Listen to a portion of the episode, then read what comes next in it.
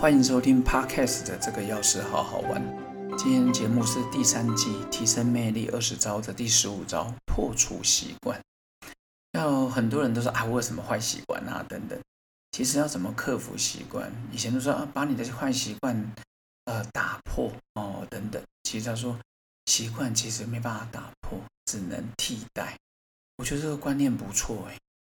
习惯就是我们大脑的神经回路啊，它很很坚固了。人家说脑袋孔骨力，我看大概也是差不多这意思。因为你知道你这样做，你已经很习惯这个回路，几乎没办法改变。然后有些人就像抽烟啊、烟酒、槟榔，甚至毒品啊、上网啊、手机啊等等，他几乎没办法被改变。短期内有些人就用意志力啊，我跟你赌，我跟你干嘛？用意志力来克服，但是他只是被压抑了。它不是真的被改变，所以呢，往好方向想，就是健康的习惯也跟坏习惯一样。所以他把这个想成说，我觉得这个观念蛮好，跟各位分享。他说，就像写入音碟一样，你要写入你的脑中，取代掉，多做几次，好的习惯也会变成全自动，用把你的坏习惯给复写掉。哦，跟各位好朋友分享，原来破除习惯就是。Rewrite，把它复写，cover 下去，复写。哦，那怎么样去破除你的坏习惯，或是替代你的习惯呢？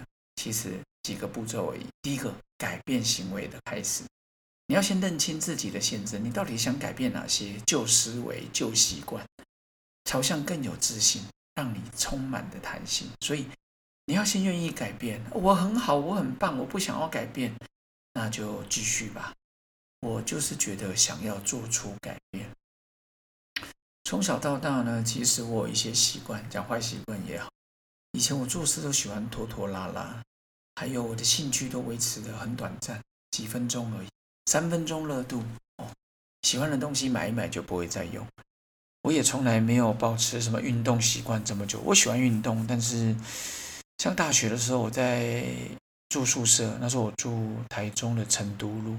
有吴妈妈哦，那夫妻档对我超好，连我结婚的时候，各位你相信吗？房东先生太太还寄钱，寄五千块，民国八十九年，西元两千年，我只是在那边租房子住三年哎，他最后还包红包给我，我真的是太感谢他了。然后那时候我在大学的时候，我有运动习惯，我还买个穿衣镜。所以想更好，后来我才发现很多健身房、瑜伽教室都有镜子，我觉得蛮好的。看着你自己，你就想要改变。像我现在每天早上都会运动。其实同学、好朋友就问我说：“啊，你运动的时候是怎么穿着？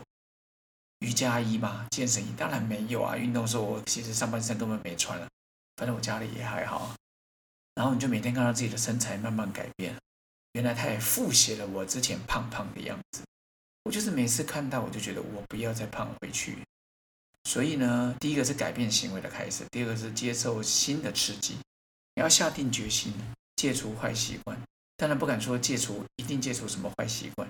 例如我以前非常喜欢吃糖面包，真的超爱吃的，连朋友都知道我超爱吃面包。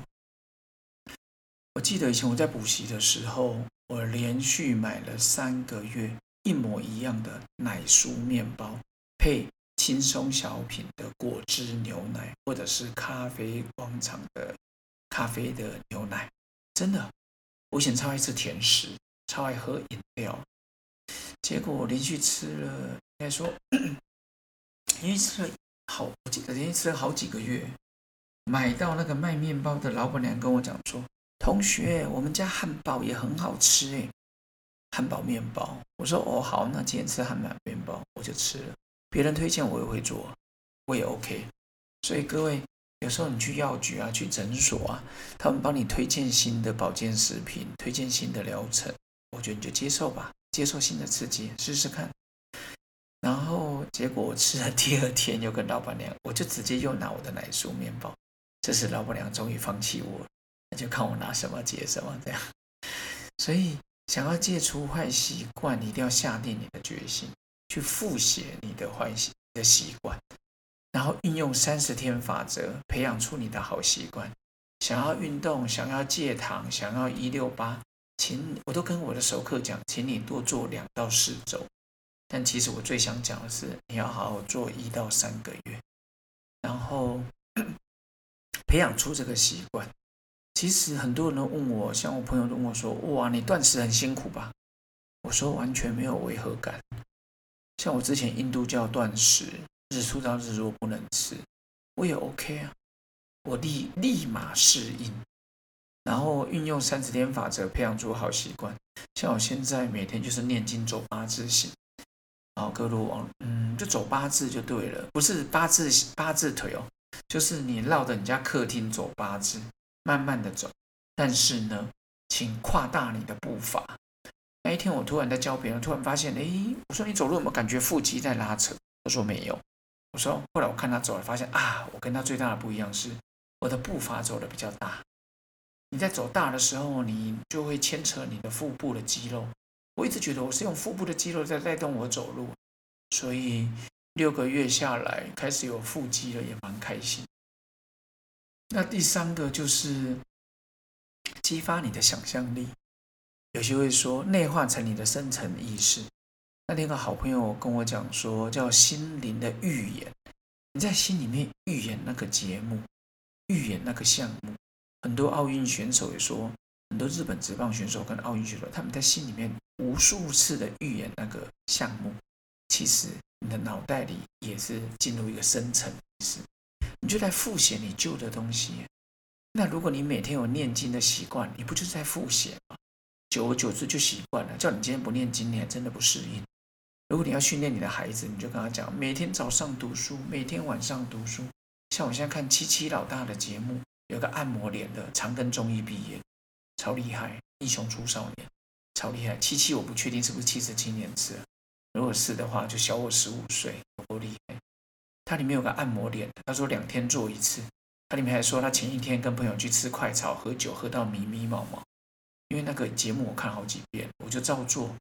因为我们现在超过四十几岁了，各位，地心引力会影响到我们的脸蛋，所以它里面一些方法不错，我觉得可以照做哦。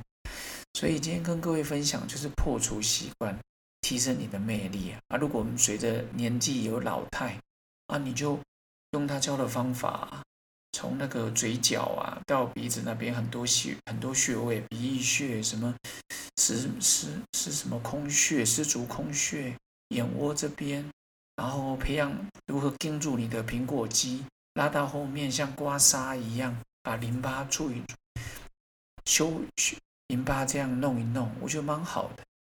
所以，当你决定你要改变一些习惯的时候，最重要的就是要追踪你的进度，不断去复习。所以小朋友问我说：“哎，你现在做的怎么样啊 p a c k e 做的怎么样？”我都觉得人在追踪我的进度，我就觉得蛮好。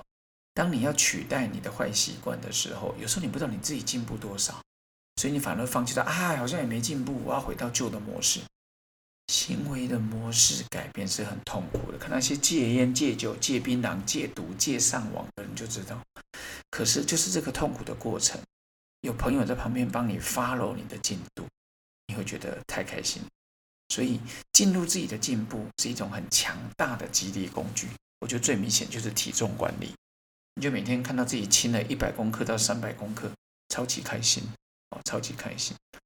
然后既然刚刚讲到皮肤，我们下一个节目就是第十六招，保持弹性。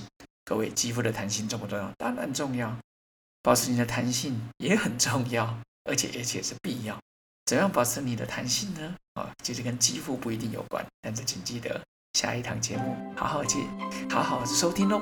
OK，今天就到这边喽，拜拜。